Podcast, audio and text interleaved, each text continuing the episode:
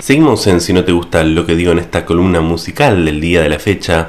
Bien, recién escuchamos algo de lo nuevo de Pearl Jam, el tema Whoever Said, uno de los temas de Gigaton, el disco recientemente lanzado por Pearl Jam hace algunos días nada más. Y bueno, justamente el video de este tema tiene la particularidad de que posee imágenes de El Chaltén, este pueblo, sí, ubicado en la provincia de Santa Cruz, eh, que es uno de los más lindos de la República Argentina.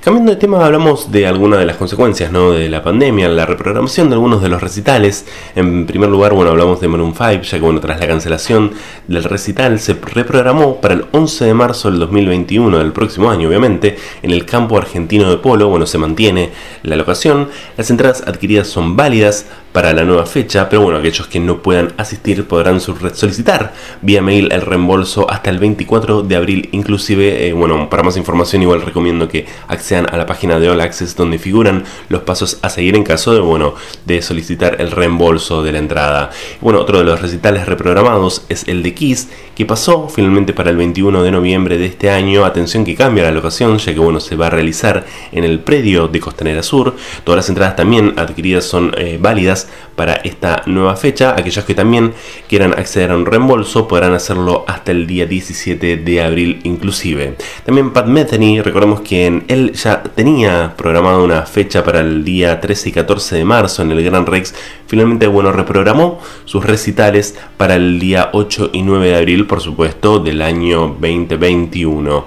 Em, cambiando de tema, eh, hablamos eh, también en realidad de una, de una consecuencia de la pandemia, ya que bueno, el Ministerio de Cultura de la Ciudad de Buenos Aires finalmente oficializó la cancelación de la edición número 22 del Bafisi, del Festival de Cine Independiente, que estaba previsto a realizarse entre el 15 y el 26 de abril de este año, por supuesto. Em, a ver, ¿por qué traemos a colación esto? Ya que, bueno, justamente siempre hay una oferta de, digamos, de películas y documentales musicales eh, ofrece el Bafisi, así que, bueno, habrá que ver qué sucede finalmente con este festival, si se posterga para más adelante o directamente habrá que esperar hasta la edición del próximo año. Pero bueno, para ir finalizando, tiro dos noticias más. El líder de Tame Impala, Kevin Parker, ha compartido a través del canal de YouTube de la banda una nueva, una nueva mezcla e inmersiva de The Slow Rush, eh, uno de los mejores discos del, de este año, me atrevo a decir. Que bueno, fue publicado hace muy poquito tiempo, el mes de febrero, exactamente el Día de los Enamorados, el 14 de febrero de este año.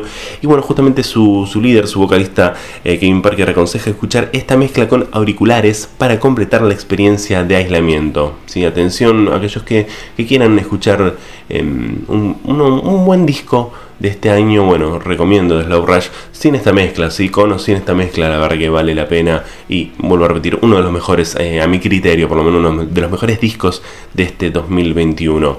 Eh, bueno, cambiando de tema, ahora sí tiro la última noticia, el 17 de abril se va a lanzar únicamente por plataformas de streaming Change Now Bowie, por supuesto hablamos del Duque Blanco de David Bowie, nueve, temas son los que forman parte de esta nueva producción discográfica que fueron grabados en el año 1996 en torno a unos ensayos para una presentación que, bueno, posteriormente iba a realizar en el Madison Square Garden. La edición física de este disco va a ser lanzada el 20 de junio para el Record Store Day, este, bueno, este evento que se realiza cada año, bueno, justamente en torno a la apreciación ¿no? de, de, la música ¿no? y del disco, eh, hablando más en un formato físico. Pero bueno, después de esta columna vamos a escuchar el tema Aneurysm, uno, de los temas más lindos de Nirvana del álbum Incesticide que fue lanzado en el año 1992, justamente porque ¿no? Eh, Kurt Cobain eh, falleció el 5 de abril del año 1994, así que justamente en el día de ayer se cumplen 26, se cumplieron 26 años de su muerte, así que bueno, amor de homenaje escucharemos